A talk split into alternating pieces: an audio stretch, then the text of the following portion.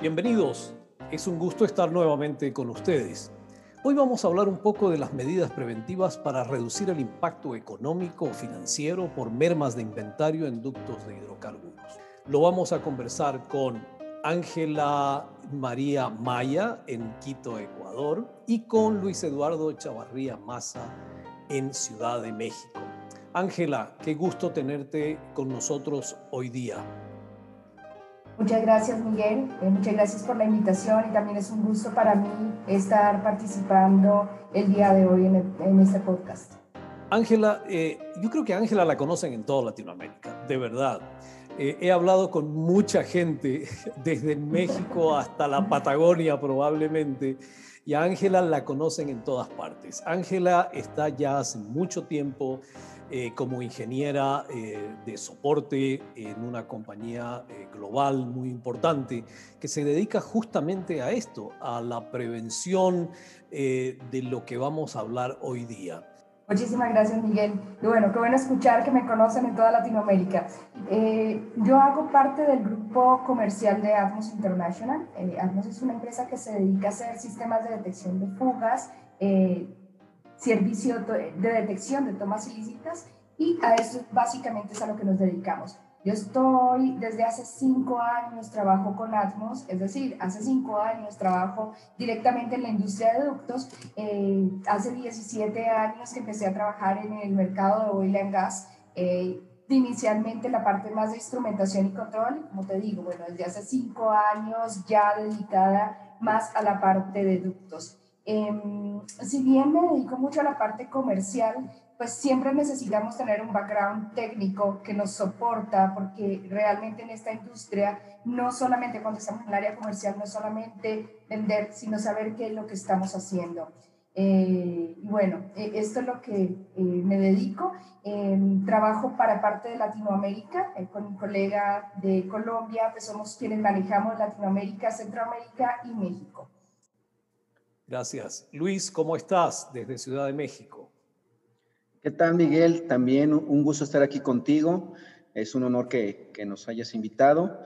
Igual, Ángela, un placer conocerte. Placer, Luis. Que le voy a pedir a Luis que nos cuente un poquito de su background, que nos cuente un poco de su experiencia con los ductos, con la integridad, con la inspección, y luego eh, podamos entrar también a escuchar lo que él nos va a compartir hoy día. Luis. Su servidor trabajó 15 años en Petróleos Mexicanos.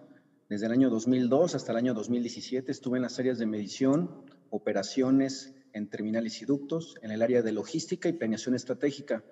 Actualmente cuento con 19 acreditaciones nacionales referentes a las mismas áreas de medición de hidrocarburos, operación y seguridad industrial y cuento con una certificación internacional TV en seguridad funcional.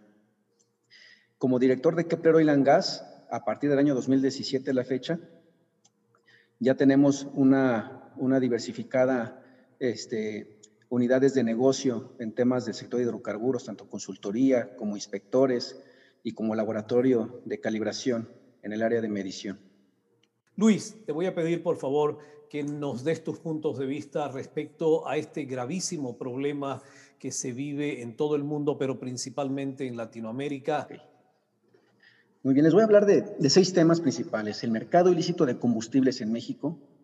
Y sobre, estos, sobre este mercado ilícito de combustibles, sobre el contrabando técnico, vamos a hacer una puntualización. Les voy a mostrar estadísticas de desviaciones volumétricas desde el año 2010 al año 2021. ¿Cuál es el estimado de robo combustibles en Pemex? No nada más en ductos, sino en todas las, eh, las instalaciones y sistemas de transporte. ¿Y cuál es la estadística de tomas clandestinas? Con eso también voy a platicar sobre el proyecto integral al combate al mercado ilícito de combustibles que Pemex ha desarrollado a lo largo de, los años y cuáles de estas iniciativas han tenido éxito, cuáles han tenido éxito parcial y cuáles son las que no han tenido éxito. IMIC, también llamado en México como huachicol, y se denomina la actividad de robo o adulteración de combustibles. En esta tabla podemos ver que existe, está la clasificación como la creación del mercado ilícito y la comercialización ilícita. Como, la, como parte de la creación del mercado ilícito tenemos el robo en sistemas de transporte, que puede ser tanto aductos, autotanques, buquetanques, El robo a instalaciones, que eso es a, terminales de almacenamiento, refinerías y plataformas marinas. Principalmente salen de esas instalaciones autotanques, que son las pipas indocumentadas, o buquetanques, o carrotanques en su caso, que son los trenes. Existe el tema de la adulteración, que es el mezclado, que se, que se mezcla gasolina base con gasolinas terminadas, o diésel con biodiesel, combustóleo con otros productos, a efecto de maximizar el valor económico el contrabando, que es la parte de la evasión de aranceles, en este caso impuestos, o por diferenciales de precios. ¿Cómo se hace? Por sustitución de productos. Se documenta que se importan ciertos productos cuando realmente es gasolinas, diésel, turbocina, algún petrolífero o crudo. O viene la documentación incompleta, ¿no? Si en el caso de que cuando llegan los trenes, que son los carrotanques, no se documentan, si llegan 90, se documentan 50, 20 y los demás no, no, no lo hacen. También se hace el contrabando a través del desvío de subsidios. Quiere decir que en México el diésel marino y agropecuario tiene un, tienen también descuentos económicos y hay otros que no son, no, son del sector eh, marino ni agropecuario y se aprovechan de esos subsidios. Asimismo pasa con el gasóleo doméstico, gasolina ribereña, que es la que está en el sur. También existen contratos ventajosos de importación. Y en específico, estos Bill of Lading hablan de una medición, pero que esta medición, eh, si nos vamos con la medición de origen, la cual en mayoría de, las este, ocasiones es incompleta. Hablando de la comercialización ilícita, se hace ya, es como de última milla en estaciones de servicio o bodegas, y en estaciones de servicio eh, ahí existen estaciones con ventas legales e ilegales o estaciones fantasma o que ya fueron clausuradas y siguen vendiendo. En respecto a temas de medición electrónica, pues, existen software modificados en las estaciones de servicio que dan litros incompletos en estaciones, por mencionar algo. ¿no? Este es como que el mapa que tenemos en nuestro país. Sabemos que probablemente existan algunos otros mecanismos, por eso es los que tenemos documentados. Hablando de la historia en México, me gustaría hacer la historia desde, 1983 a la fecha. ¿Cómo, cómo identificamos eh, el mercado ilícito? Como ustedes pueden ver en la gráfica, nosotros tratamos de graficar ahí el Producto Interno Bruto del país con las ventas Pemex. ¿Y por qué con Pemex? Porque era el único que lo hacía hasta el año 2016. Y entonces el comportamiento siempre se mostró simétrico. Y cuando se hace asimétrico, se tiene que analizar qué fue lo que ocurrió. En esa primer pancita que fue en el año 2000, 1983 al 90 hubo un diferencial de precios entre México y Estados Unidos bastante grande, lo cual generó un contrabando en la zona fronteriza, que finalizó cuando se estableció la paridad del peso frente al dólar. Quiere decir que en la, parte norte de nuestro país entraban principalmente autotanques de forma pues, contrabando y se comercializaba mucho en la zona norte. Después, después de que el, gobierno hizo ajustes eh, estratégicos, se vuelve a cerrar la brecha y, una, segunda fase vuelve a abrirse. En esa segunda fase, el mercado ilícito de combustibles se abastecía de productos por adulteración, robo y contrabando. Aquí, ¿qué, fue lo que además se agregó a, la estas este, importaciones? Se ingresaba biodiesel y otros, otros productos y también se adulteraban con productos base a efectos de maximizar el volumen que se comercializaba. Y eso, obviamente esos volúmenes no se documentaban en, en los órganos reguladores. Se da cuenta el gobierno y empieza a tomar acciones. Y luego pasa algo muy raro. La curva que fue de las ventas de Pemex ahora es superior al Producto Interno Bruto. ¿Qué fue lo que ocurrió en 2008 al 2012? Este, hubo sobredemanda en compras transfronterizas por Honduras y Guatemala. Quiere decir que ellos ahora hacían, lo, así como nosotros lo hacíamos con Estados Unidos, ellos lo hacían con México. Y eso fue lo que ocurrió. Hubo una sobredemanda, pero no en el país, sino porque se tenía que ir a la parte sur. Después, otra cuarta fase, incrementó drásticamente el, el robo a sistemas de transporte por ducto. Eso fue entre el año 2012 a la fecha este, a partir del año 2016, la apertura del mercado hace que las ventas de Pemex se desplomen. Competidores con precios diferenciales de hasta por 5 pesos por litro contra Pemex. Eso es bastante. Obviamente, por lo que comentábamos del, tema del contrabando. Adición. Eso es en el contrabando en las importaciones. Pero en la parte nacional, la parte de ductos también la vamos a analizar ahorita. Este, hubo demasiadas tomas clandestinas y, demasiado, incrementó mucho la, parte de las desviaciones, volumétricas. Especificando un poquito del contrabando técnico, aquí tenemos en esta imagen, en la parte superior, una parte roja, que es el lado izquierdo, y una parte verde, que es el lado derecho. Esta, en la parte roja se importan gasolinas base o biodiesel. En la aduana, estos se documentan con permisos diferentes a gasolinas y diésel o crudo. En la parte derecha es cómo sí se debe documentar. De tal forma que en el centro tenemos al importador. Este importador hacía la doble actividad, tanto hacía cosas como se debe de ser y cosas ilegales. A final de cuentas, ese producto llegaba a terminales o distribuidores privados, que este mismo distribuidor privado, no necesariamente, pero en la mayoría de los casos también recibía producto de Pemex. Lo mezclaban, maximizaban el volumen y llegaba el producto de forma ilegal a las estaciones de servicio. Enfocándonos un poquito más a lo que es la parte de ductos, aquí podemos ver cuáles fueron las desviaciones volumétricas en el Sistema Nacional de Petrolíferos y de Crudo. Podemos ver que en el año 2010 eh, los barriles día, que era de desviaciones, eran 16.631 barriles día. No sé en los demás países cómo estén los indicadores, pero 16.000 barriles es bastante. 2011 empezó a incrementar 20.000 barriles día, 12, 23.000, 2013, 27, 2014, 32.000. De tal forma que en 2018 ya teníamos 79.000 barriles día en lo que es petrolíferos, gas LP y crudo. A la entrada del nuevo gobierno, se reduce drásticamente de 79 mil a 6 mil barriles día, en 2020 a 9.600 y en 2021 vuelve a incrementar a 24 mil.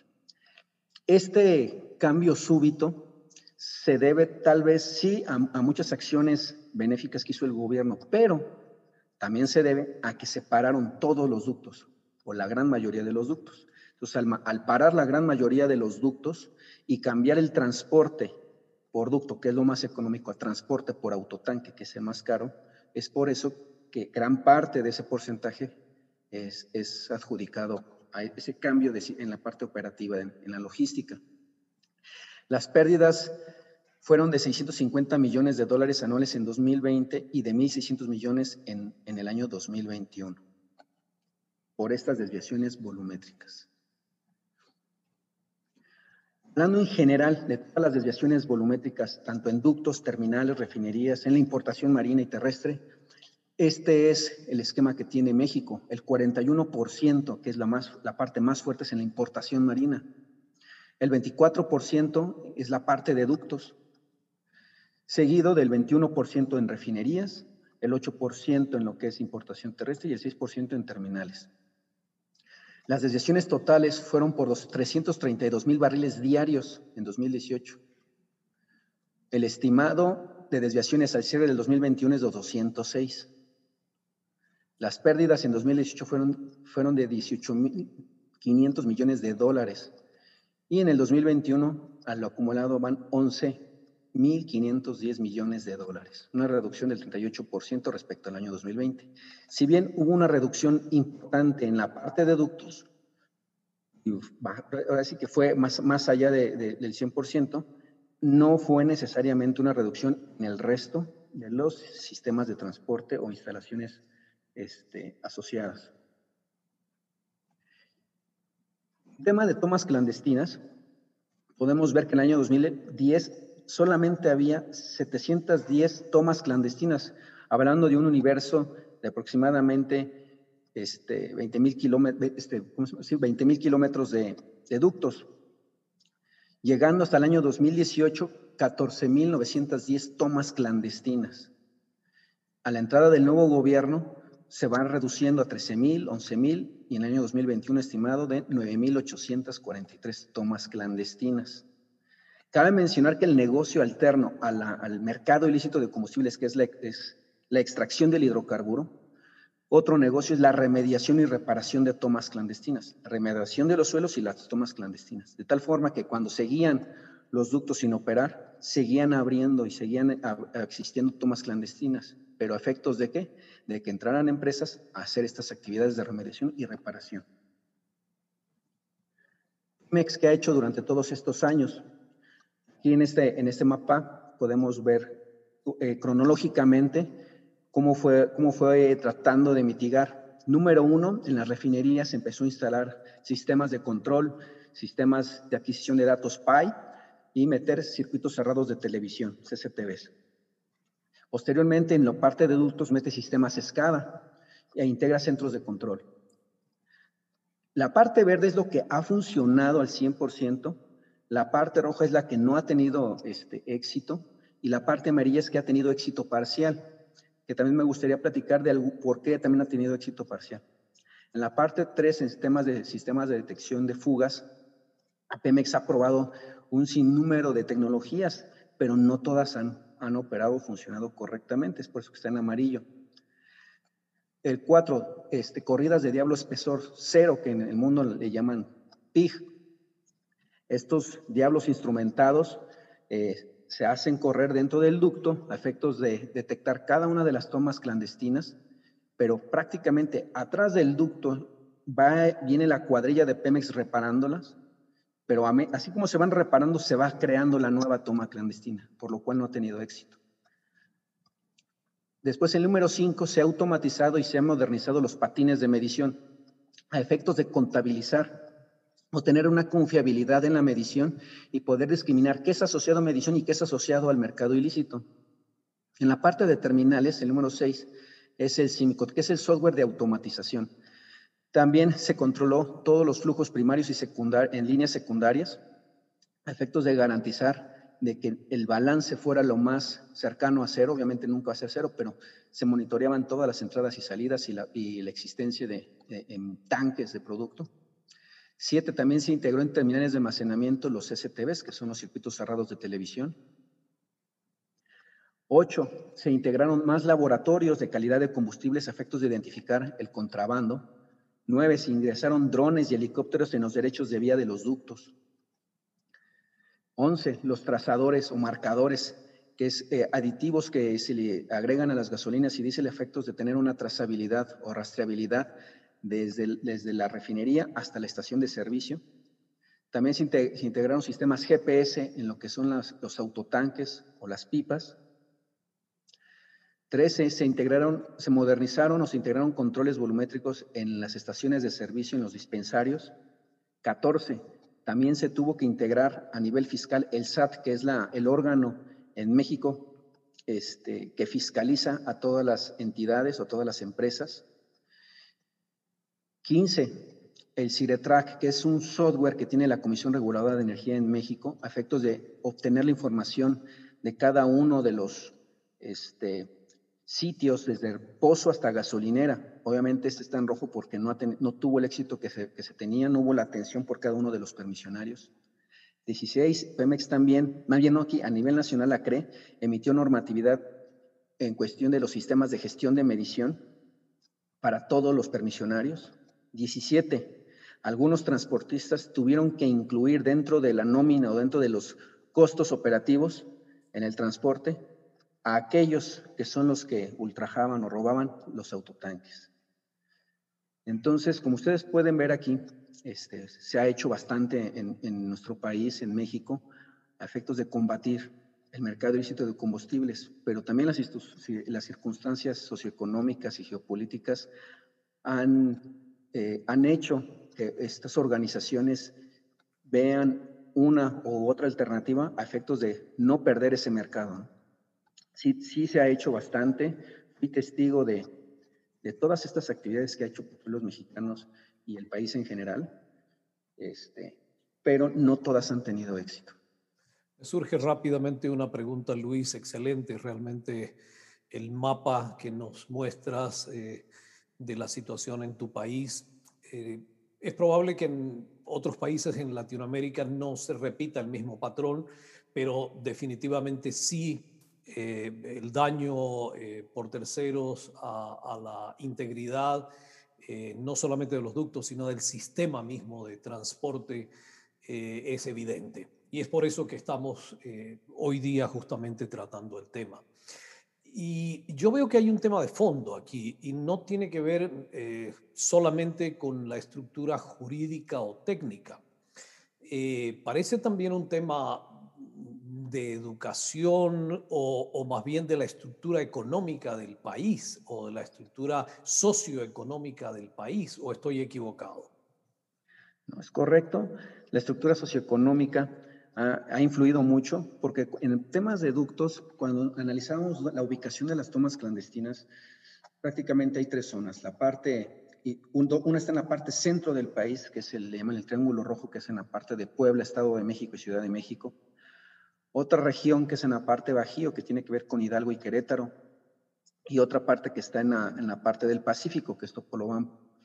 En la parte del Triángulo Rojo, que es en la parte de Puebla, realmente ahí quien tiene ese control este, es personal ejidatario, dueños de parcelas que en algún momento, cuando hubo problemas en Pemex, porque hubo a lo mejor un rompimiento del ducto por cuestiones operativas, se dieron cuenta algunas empresas de que era redituable la remediación y la este, reparación de tomas clandestinas, de tal forma que la, eh, la gente eh, se, incentivaba a la gente local para que lo mismo lo hicieran y las empresas fueran a hacer reparaciones.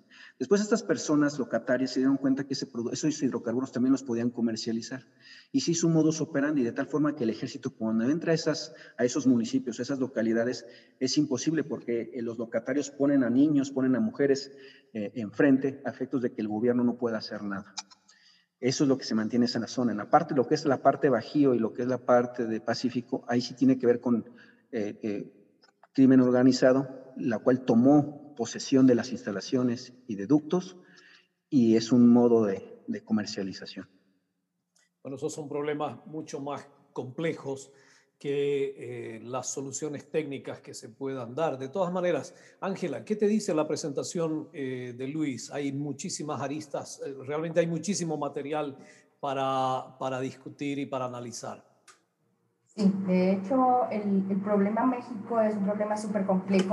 Aquí se puede ver algo muy interesante y es el proyecto integral que tiene el cliente en esta área, porque realmente todos los operadores de ductos deberían tener un proyecto integral, porque no solamente puedes tener, si no tienen el problema de tomas ilícitas o de daños por terceros, posiblemente sí pueden tener el de fugas. Entonces, empecemos por el más básico, que pueden tener rupturas, pueden tener fugas, y luego pasamos al hecho de que puedan tener eh, daños por terceros, llámense problemas con la comunidad que van y dañan el ducto, o más allá, ya eh, tomas ilícitas que van y dañan el ducto para robar y de alguna forma eh, tener una, una remuneración monetaria. Es la, es la forma realmente como lo hacen. Entonces, en cualquier caso, el cliente o el operador de ductos debería tener un proyecto integral donde no es solamente el proveedor del sistema de detección de fugas o el proveedor de la solución para verificar si tienes tomas ilícitas es el que hace parte de la solución, sino que es todo un conglomerado. Necesitas tener a alguien que vaya a arreglar el ducto, alguien que detecte que sucedió, eh, tal vez un segundo sistema, si es que el primero falla, para darte cuenta de que algo está pasando, tal vez intrusiones, por ejemplo. Entonces, todas estas cosas se combinan para poder hacer un sistema robusto. Eh, el mismo sistema de control del cliente. En algunos casos, cuando se tienen rupturas, el sistema de control incluso podría llegar a alarmar antes que el sistema de detección de fugas eh, por una forma como está configurado. Entonces, realmente todas estas cosas unidas son las que los operadores deberían tener. Y realmente en Latinoamérica no todas las empresas lo tienen. Son muy pocas las empresas que entienden que necesitan un sistema integral y le dejan muchas veces la responsabilidad solo a uno u otra área o finalmente toman decisiones por normativas, normativas locales, que se puede dar también en algunos países. Entonces toman decisiones de tener un sistema, ahí aparte lo tienen instalado por normativa, la normativa lo exige, pero no tienen este plan, no tienen este, este proyecto integral donde necesitas todas estas cosas que nos mostraba Luis eh, para poder tomar decisiones.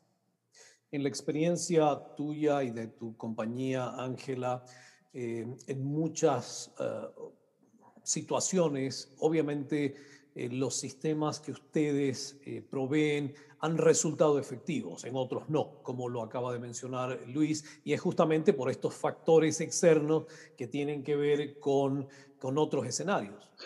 Sí, básicamente el, el sistema de detección de fugas no trabaja solo. Cuando tenemos un sistema de detección de fugas la idea es que primero el operador del ducto necesita estar consciente de que tiene un sistema de detección de fugas y que necesita trabajar para el sistema de detección de fugas, es decir, tener una instrumentación que está funcionando en campo, que necesitamos que el personal de mantenimiento, el personal de operaciones estén al tanto de lo que está sucediendo para poder alimentar al sistema de detección de fugas, trabajar de la mano con el proveedor, eh, posiblemente tener un contrato de mantenimiento o simplemente si algo está sucediendo, preguntarle al proveedor del sistema de detección de fugas qué pasa, mi sistema no está funcionando bien y revisar al sistema. Eh, ya sea un sistema de método externo o un sistema de método interno, hay muchísimos sistemas, pero la idea es ese, poder trabajar en conjunto, eh, tanto como proveedor como las diferentes áreas de la empresa del operador. Eh, entonces no es un trabajo solo, no es un trabajo solitario eh, y por eso muchas veces es que no se llegan a, buenas cosas. Es decir, eh, tenemos clientes con los que hemos trabajado que han terminado cambiando varias veces de sistema y los problemas han sido por una falta de compromiso de las partes. Sin embargo, Luis, a pesar de los escenarios que se muestran, ¿Tú crees que hay eh, soluciones? ¿Crees que preventivamente se puede trabajar mucho más y resolver eh, las áreas grises en las que no se ha podido todavía aplicar soluciones? Sí, en la parte, eh, hablando de la parte de ductos, yo creo que lo que hizo el, gobierno de México de cerrar todos los ductos, aunque todo el mundo pensamos que era absurdo por el, cómo se hacía el, el abasto a través de autotanques, se vio una, sí se disminuyó lo que fue tomas clandestinas, se disminuyó principalmente más en desviaciones volumétricas y ahorita ya está volviendo a incrementar la operación de los ductos, pero yo creo que también hace falta inversión. Eso es, eh, la actividad que hizo operativamente, puedo decir que fue bueno, pero ahora lo que para complementar necesita invertir. Los sistemas escala de petróleos mexicanos son obsoletos. Este, la última actualización que se tuvo en cuestión de instrumentación y control fue el año 2000, del 2019 al 2012, o sea, ya, son, ya es una década de que no se han actualizado eso, eso, esa parte de instrumentación y cuando tú entras al centro de control y monitoreo de Pemex, te das cuenta que de todas las remotas que existen este, en petróleos mexicanos, solamente exagerando un 20% es lo que está operando. Entonces, con, la operación, con esa información de los ductos, es difícil que un operador detecte. De hecho, sigue operando ya con teléfono, aunque aparentemente por pantallas y por telecomunicaciones se vea tecnológicamente adecuado, realmente a nivel de instrumentación está degradado. Entonces, si queremos tener un sistema complementario como un sistema de detección y localización de fugas, primero necesitamos tener instrumentación correcta. Dependiendo de la, tecnología, ¿no? Porque pues sabemos que hay tecnologías de software, tecnologías de hardware, las que son tecnologías de hardware, pues son instrumentación, se requieren. Y este, pero, ¿qué es lo que ha pasado con todas las pruebas que, se hicieron en Pemex? Fibra óptica, presión acústica negativa, este, transientes en tiempo real, estadísticos. A final de cuentas, de hecho, a mí me tocó participar en unas pruebas allá en la zona norte, en, los ductos del Cadereyta, Bronzeville. Y, este, ¿Y qué crees? Operaban muy bien los sistemas, detectaban muy bien, pero cuando nos dábamos cuenta también cómo operaba el, las organizaciones criminales, te dejaban sintonizar el modelo, porque como es un sistema de detección de fugas, no es un sistema de detección de tomas clandestinas, es una cosa muy diferente. Cuando detecta una fuga y nosotros poníamos una pipa como Pemex en una sección del ducto que nadie sabía, extraíamos sobre una válvula, detectaban la mayoría muy bien, pero te dejaban los malitos hacer eso. Cuando de repente ellos ya, ya cerraban las pruebas, decías perfectamente las pruebas, ellos hacían una extracción. El sistema empezaba a detectar y te hacían otra extracción al mismo tiempo en otro lado y luego en otro. Y los sistemas no están preparados para detectar dos, tres, cuatro tomas clandestinas al mismo tiempo y además que le estén abriendo y cerrando, abriendo y cerrando. Entonces, ¿qué piensas, Ángela, sobre esa situación tan interesante? Realmente detección de fugas no es detección de tomas ilícitas. Cuando se sintoniza un sistema de detección de fugas, eh, dependiendo de la tecnología que se está usando, pues cada sistema tiene una limitación. Entonces, si hablamos de los sistemas de balance de volumen, sistema estadístico, un RTTM, que utilizan flujos para hacer un balance finalmente, eh, ya sea usando un modelo o sea usando un sistema estadístico, la limitante que tiene allí el sistema es que puede detectar una sola fuga a la vez por cada segmento o por cada sección. Cuando tenemos varias tomas al mismo tiempo, el sistema pierde sensibilidad y va, no va a poder detectar todas las tomas o todas las fugas. Adicionalmente, que cuando se sintoniza un sistema, se sintoniza para un mínimo tamaño de fuga detectable. Eso quiere decir un mínimo volumen de pérdida. Normalmente las tomas ilícitas, los robos, nunca se hacen eh, por encima de ese nivel, sino que se hace por debajo. Tenemos una tubería de 12 pulgadas, 16 pulgadas, le ponen una toma de una pulgada de tres cuartos, Nunca el sistema automatizado de detección de fugas va a alarmar porque está muy por debajo del umbral eh, de detección. Entonces, esos son los problemas que tiene el sistema de detección de fugas. Básicamente está hecho para detectar fugas por encima de un porcentaje, llamémoslo 1%, 2% de flujo nominal, para arriba, eh, pero los robos no se dan en ese umbral. Hay países donde lo que tienen son rupturas, problemas con las comunidades, donde la comunidad va y rompe el tubo para que les presten atención. Ahí lo que el cliente necesita es un tiempo de respuesta súper rápido, donde tenga cero falsas alarmas eh, y se cierre el ducto porque lo rompieron. Luego tendríamos un sistema de detección de fugas que lo que va a hacer es detectar fugas. Tal vez la onda de presión negativa es uno de los sistemas internos que podría detectar varias eh, tomas a la vez, pero seguimos hablando que para sintonizar bien un sistema de detección de fugas debe haber un una correlación entre el mínimo tamaño de fuga detectable y las falsas alarmas. Tratamos de equilibrar eso y al equilibrarlo, pues siempre va a haber un mínimo tamaño de fuga detectable que va a estar por encima de los valores de robo. Y luego vendría la red de robo. Entonces, la red de robo, ya el cliente sabe que le están robando, ya el cliente sabe que le están haciendo tomas ilícitas, pero necesita una sensibilidad mayor que la que puede hacer el sistema de detección de fugas. Y ahí es cuando ya necesita alguna otra cosa que le apoye a tener esa red de robo. Eh, en el caso nuestro, lo que hacemos es bajar la sensibilidad del sistema de detección de fugas, pero dar un servicio eh, especializado donde hay un ingeniero analizando datos. Cada uno de los fabricantes lo puede de pronto solucionar de una forma diferente, ¿no? Pero entonces son diferentes capas que hay al momento de hacer una detección de rupturas, fugas y robos.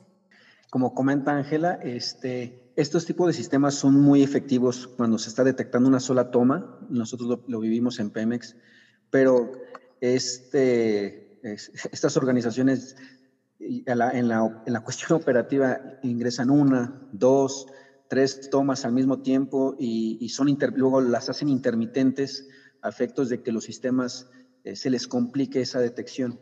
Entonces, este, eh, algo que vi interesante también en la lámina de Ángela es de que también ya están metiendo o, ofrecen como servicios los analistas, porque eso también, o sea, los operadores de Pemex, por muy expertos que sean en hidráulica, no necesariamente son expertos en monitorear condiciones eh, diferentes a la una condición de operación normal. A medida que va aumentando o va mejorando la tecnología y vamos haciendo cosas mejores como proveedores de sistemas de detección de fugas y detección de tomas, también las organizaciones criminales van mejorando su tecnología. Entonces, eh, aquí ya se ven eh, cosas donde, bueno, estas son con mangueritas, pero por ejemplo aquí habían hecho dos tomas.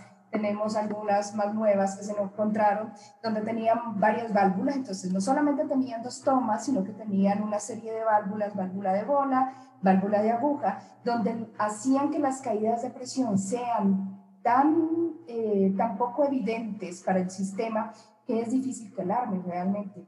Entonces ahí sí, eh, eso solo lo podemos encontrar cuando se hace el análisis de, eh, de señales, eh, porque realmente un sistema automatizado no puede llegar hasta ese punto, por más que sea una onda de presión negativa, pero no es posible que pueda llegar hasta ese punto de discriminar si es un ruido de la línea o realmente es una apertura y un cierre de la válvula. Ahí es donde está, digamos que el, el problema de la cuestión de detectar tomas y licitación.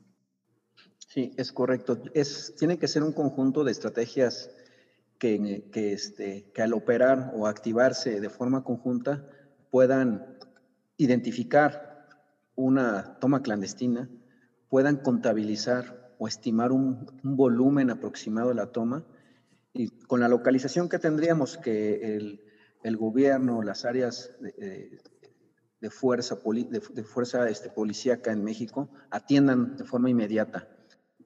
Luis, si tuvieras, para finalizar, si tuvieras que proponer o diseñar en base a tu experiencia técnica eh, y estratégica una, una política eh, preventiva o una estrategia preventiva, ¿qué propondrías?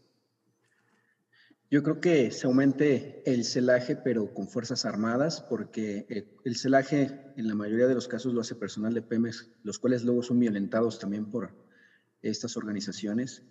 El celaje, este, obviamente, es muy riesgoso porque es donde vienen los enfrentamientos cuerpo a cuerpo, pero de alguna forma no hay otra forma más que verlos de frente otra es este, la inversión en, la modernización del sistema ESCADA y complementar con sistemas de detección de fugas para que los operadores puedan tener una reacción óptima y puedan avisar a las autoridades.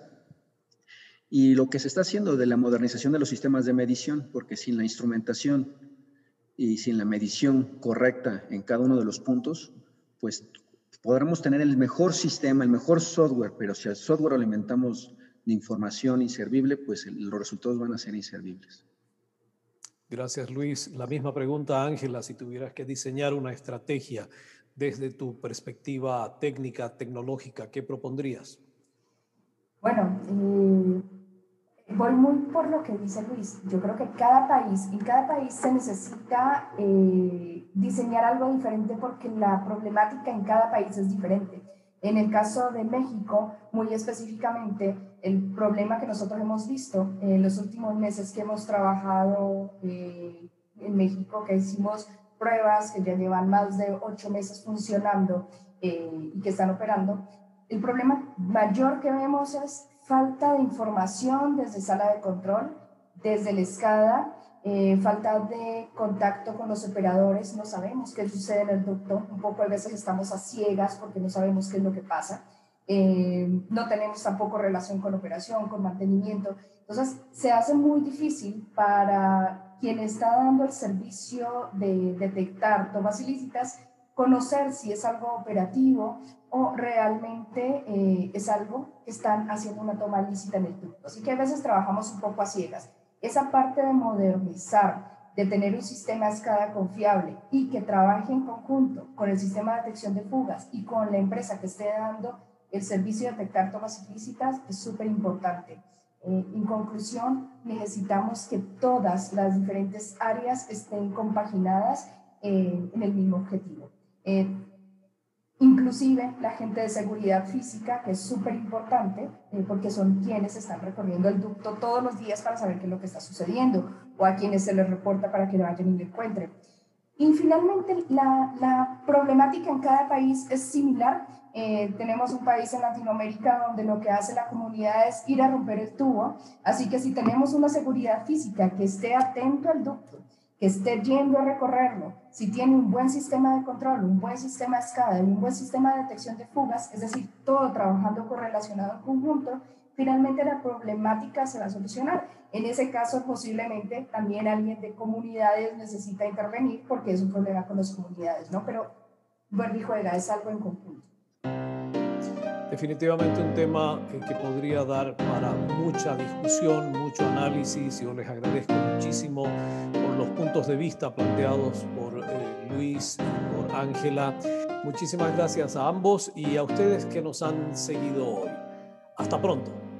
Gracias por seguirnos. Recuerde que puede encontrarnos en su plataforma favorita de podcast, así como en nuestras redes sociales. Esta fue una producción del IGEF International Gas and Energy Forum con el apoyo de Atmos International, Repsol y Redland International. Hasta pronto.